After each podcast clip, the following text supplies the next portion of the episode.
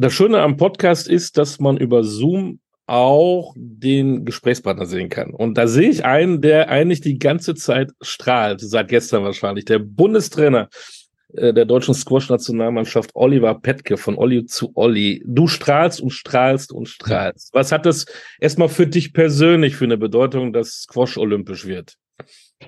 Ähm, erstmal hallo, Olli. ja, also für mich persönlich, äh, ja, ich bin ehemaliger Nationalspieler selber gewesen. Ähm, von der Jugend bis zum Erwachsenenbereich und da hat man immer so natürlich das, das Ziel vor Augen, sein, sein, sein Land bei Olympia präsentieren zu dürfen. Und äh, jetzt bin ich in der Funktion als Bundestrainer eine, eine Weile schon unterwegs. Und äh, ja, gestern haben wir den Zuschlag bekommen und ich freue mich natürlich riesig. Ich freue mich für die äh, Sportler, ich freue mich für unseren Verband, ich freue mich für unsere Sportart weltweit, dass wir endlich die Chance haben, uns auf ganz großer Bühne präsentieren zu dürfen. Jetzt sind es ja dann noch ähm, bis 2028 viereinhalb Jahre. Das scheint viel zu sein, ist aber wahrscheinlich doch wieder wenig. Wo sind denn dann jetzt die ersten Herausforderungen für so einen Verband?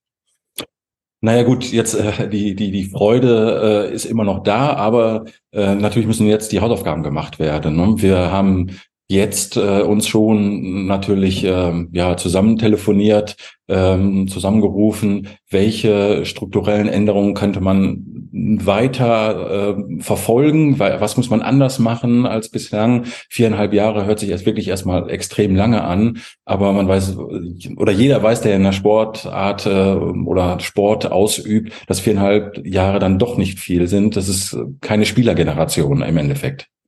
Ähm, und da muss äh, ja letztendlich jetzt der Fokus drauf gesetzt werden, ähm, dass wir die viereinhalb Jahre optimal nutzen werden. Dann hol uns doch mal ab. Aktuell, wie ist der Stand? Wo steht der deutsche Squash im Moment in, international?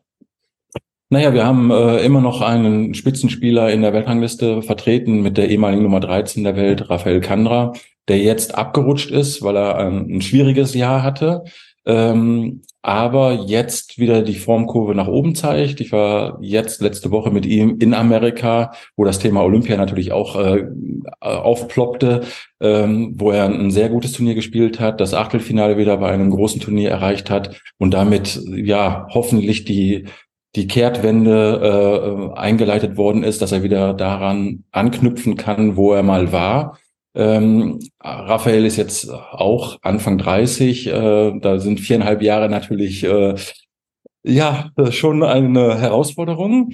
Ähm, aber jetzt mit dieser Entscheidung sind natürlich erstmal alle euphorisch und äh, möchten dabei sein. Und ähm, das ist halt unser bester Herrenspieler in der Weltrangliste.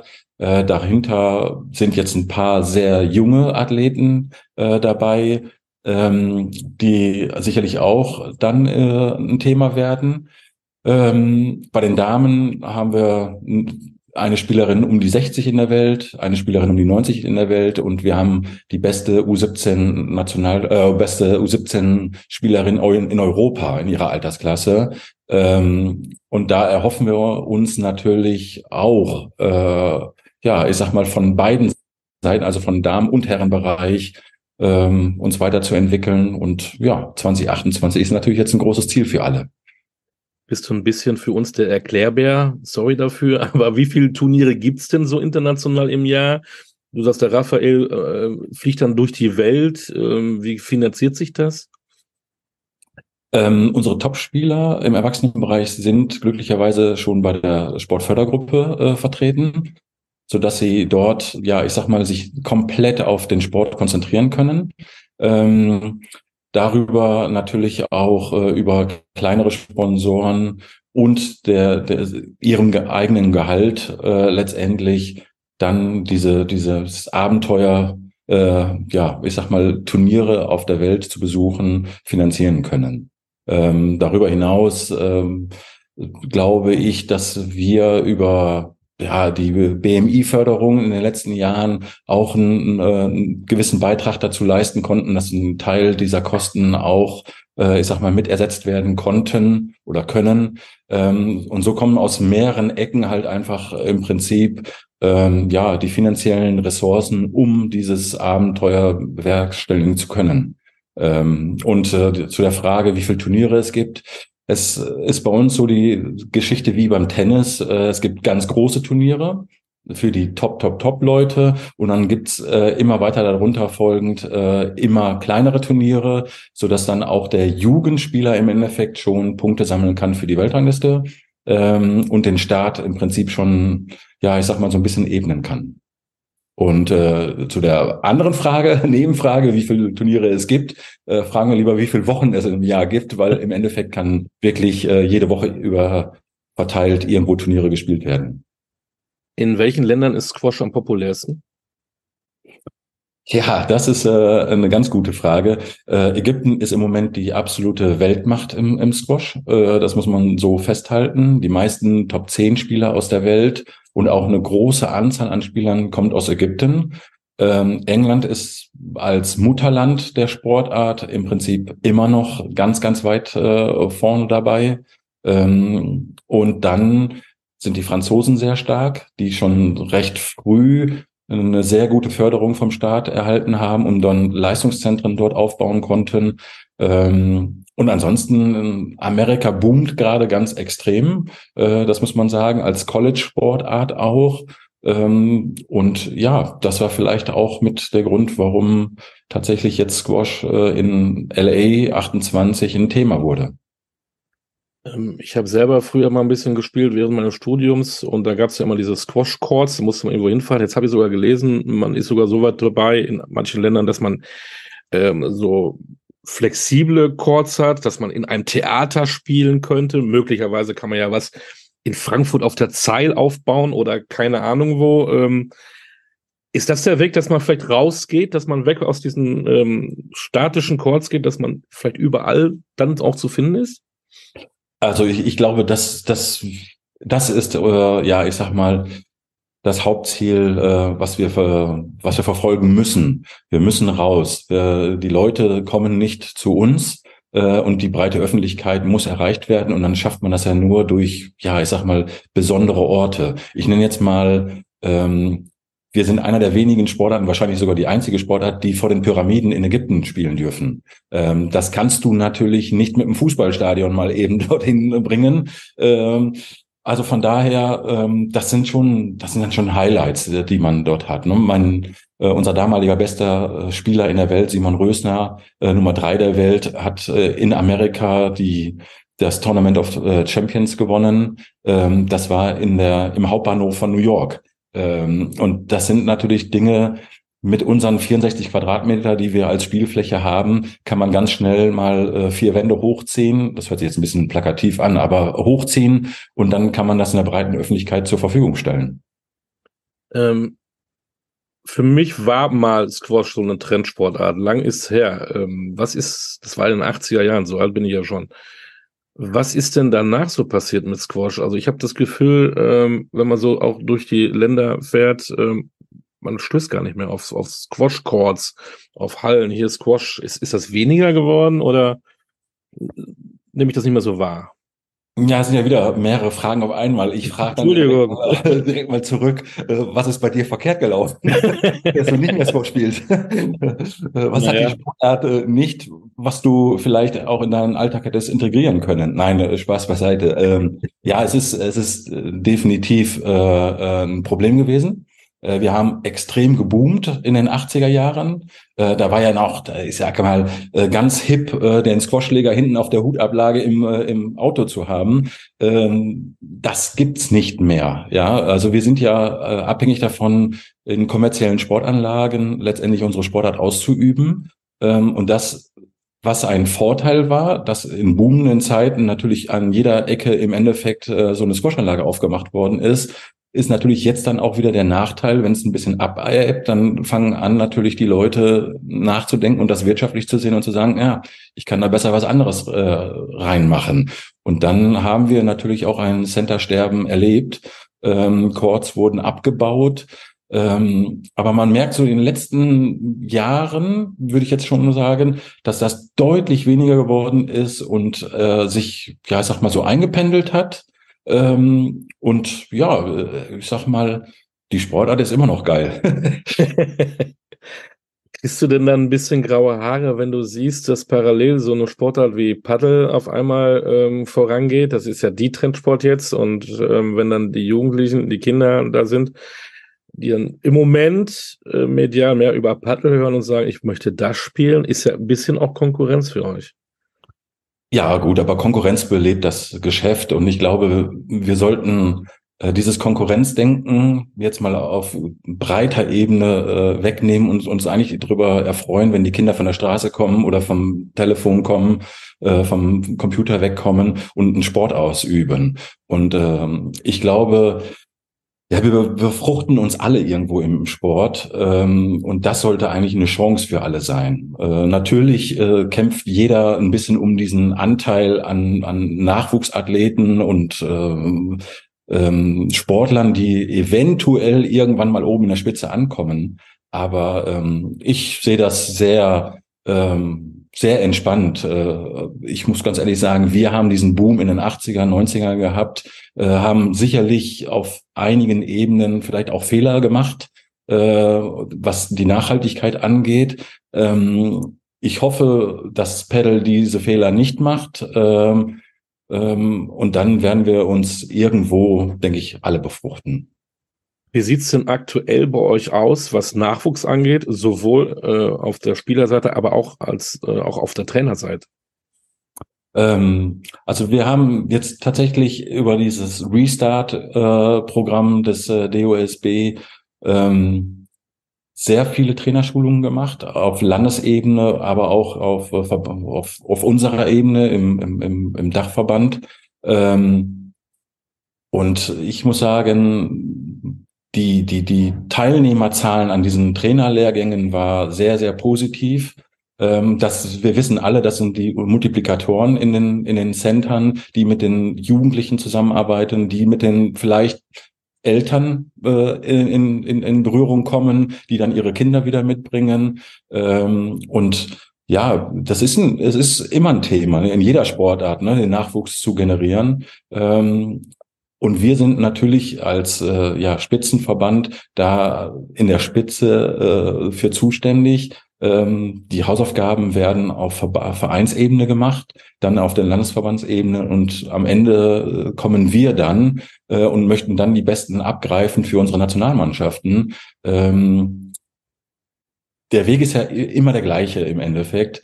Äh, er ist steinig und schwierig, aber er bietet halt auch extreme Chancen, weil man halt dann auch, ja, ich sag mal, seine Fühler recht früh ausstrecken kann und sagen kann, ähm, ja, äh, das sind so unsere Ideen und da wollen wir hin und das können wir über die Trainerschulungen letztendlich dann ja auch schon installieren. Was glaubst du, was man machen muss, um an die Kinder und Jugendliche zu kommen, um an, auch an die Schulen zu kommen? Gibt es Kooperationen mit Schulen? Ja, tatsächlich. Äh, es sind natürlich nicht in der in der Breite, aber es gibt ganz viele ähm, Vereine, die äh, genau diesen Punkt schon lange, äh, ja, ich sag mal, auf der Agenda haben, gute Konzepte haben, Sportlehrer ausbilden in den Kommunen ähm, und darüber dann auch den Zugang natürlich zu den äh, Schulen gefunden haben und äh, ja, so auch im Endeffekt ihren Nachwuchs äh, oder ihre, ihre Mitglieder letztendlich generiert haben. Und ähm, ja, wir sind immer eine Sportart, das habe ich ja gerade schon mal gesagt, die in kommerziellen Sportanlagen äh, stattfinden.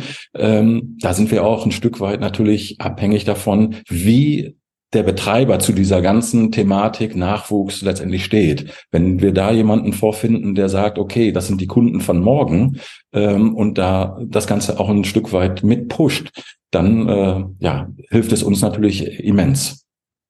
Also ich muss jetzt nicht unbedingt mit meinen Nachbarn einen Chord buchen, um das mal reinzuschnuppern. Es gibt Vereine, ähm, gibt es eigentlich so eine Art Bundesliga?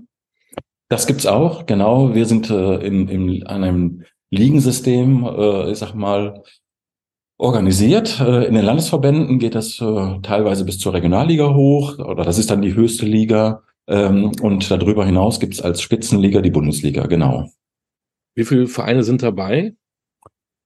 Ich meine, es, äh, es unterteilt ist in, in, in Nord und Süd. Okay. Äh, jetzt aktuell zwölf Vereine haben. Aber da kann ich auch jetzt falsch liegen. Da möchte ich mich jetzt gar nicht so festlegen, weil das äh, ähm, ja die Bundesliga ist äh, ausgegliedert Äh, das hat man irgendwann mal gemacht, um, um der Bundesliga besseres Vermarktungspotenzial zu, zu bieten. Ähm, und äh, ja, da ist man natürlich dann auch ein Stück weit abhängig davon, wer Bundesliga gerne spielen möchte oder nicht. Ne? Tennis wird überall übertragen, jetzt über Dein Media, Tischtennis, ähm, Badminton teilweise. Wie ist es mit Squash? Das ist doch eigentlich auch eine Sportart, die sehr telegen ist. Ja, tatsächlich. Das war ja immer unser Problem in den 80er, 90ern, dass man gesagt hat, ah, man kann irgendwie die Geschwindigkeit des Balles nicht wirklich rüberbringen und so weiter. Und da hat sich extrem viel getan. Also wir haben ähm, über diese ähm, ja, ich sage jetzt mal Spielervereinigung, PSA nennt es das bei uns, äh, wo dann die Spitzenspieler für die Weltrangliste äh, organisiert sind, vergleichbar mit dem ATP. Äh, letztendlich super ähm, Medieninstrument gefunden. Ähm, das ist PSA TV. Ähm, die übertragen die, die besten Turniere in der Welt. Dann haben wir über Social Media natürlich die Möglichkeiten, weltweit jetzt über YouTube zum Beispiel unseren Sport zu transportieren. Und in Deutschland ist es halt Sport Deutschland TV, äh, wo dieses Medium wird von uns schon stark genutzt, um unsere Turniere und unsere Nachwuchsturniere in Deutschland letztendlich ins Wohnzimmer zu transportieren. Du bist ja schon ewig dabei. Du bist jetzt auch wie lange Bundestrainer? 17 Jahre oder so? Äh, 2007 habe ich angefangen, also Was? 16 Jahre. Ja, Wahnsinn. Und du wirst ja sicherlich auch ähm, Olympia 2028 noch als Bundestrainer tätig sein, so hoffen wir doch. Jetzt sag doch mal, was ist denn eigentlich diese Faszination für, für den Squashsport? Was macht das für dich aus? Also ich kann jetzt nur auch, auch aus meiner persönlichen Sicht das Ganze äh, äh, wiedergeben. Ähm, ich habe damals einen Mannschaftssport gemacht und habe mich immer massiv geärgert, wenn mein Nebenspieler nicht die Leistung, äh, ich sag mal, äh, gebracht hat, die ich mir gerne gewünscht habe. Äh, sicherlich auch andersrum, aber ähm, das war dann für mich der ausschlaggebende Punkt, dass ich eine Einzelsportart gemacht habe. Das heißt, ich bin für, persönlich verantwortlich für das, was da, ich sag mal, in den vier Wänden passiert. Ähm, dann die, die, diese, diese Schnelligkeit, die einfach äh, unsere Sportart äh, als einer der schnellsten oder die schnellste Rückschlagsportart letztendlich wiedergibt. Ähm, und dieses, äh, ja, vielleicht als Anfänger gar nicht so rüberzubringen, dieses technisch-taktische äh, damit reinzubringen. Ne? Also das heißt, ich habe wirklich aus allen Facetten äh, der, der, der Trainingslehre im, und Trainingswissenschaft äh, Instrumente, die ich, ja, ich sag mal, vereinbaren muss, um eine gute Leistung abzurufen. Ne? Also das heißt, äh, ich muss technisch in der Lage sein, ähm, körperlich in der Lage sein, äh, dieses Spiel, ist mal, du hast es selber gespielt, es ist eine, eine anstrengende Sportart oder kann eine anstrengende Sportart sein, ähm, letztendlich äh, ja vom ersten bis zum letzten Punkt äh, zu bewältigen. Und dann haben wir noch so ein bisschen dieses Instrument, ja, ich nenne das jetzt mal ein bisschen äh, Schachspielen. Ja, äh, also das heißt wirklich äh, im taktischen Bereich äh, Bälle vorzubereiten. Äh, und dafür muss ich halt alles alles äh, tun und äh, können, um das letztendlich auch dann abzurufen. Erinnerst du dich noch daran, als du zum ersten Mal mit Squash in Berührung gekommen bist? Ja, tatsächlich. Äh, es war, ich habe den Zugang zu dieser Sportart gefunden, wie viele wahrscheinlich in meiner Generation über meine Eltern, ähm, die gesagt haben, Mensch, äh, geh doch einfach mal mit zum Spielen mit meinen äh, Geschwistern. Äh, ich habe vorher ein bisschen Tennis versucht äh, zu spielen, äh, in einer Zeit, ähm, wo Tennis äh, geboomt hat mit Boris Becker. Ähm, und es, bin ganz ehrlich, es war jetzt nicht unbedingt meine erste Wahl, Squash zu spielen.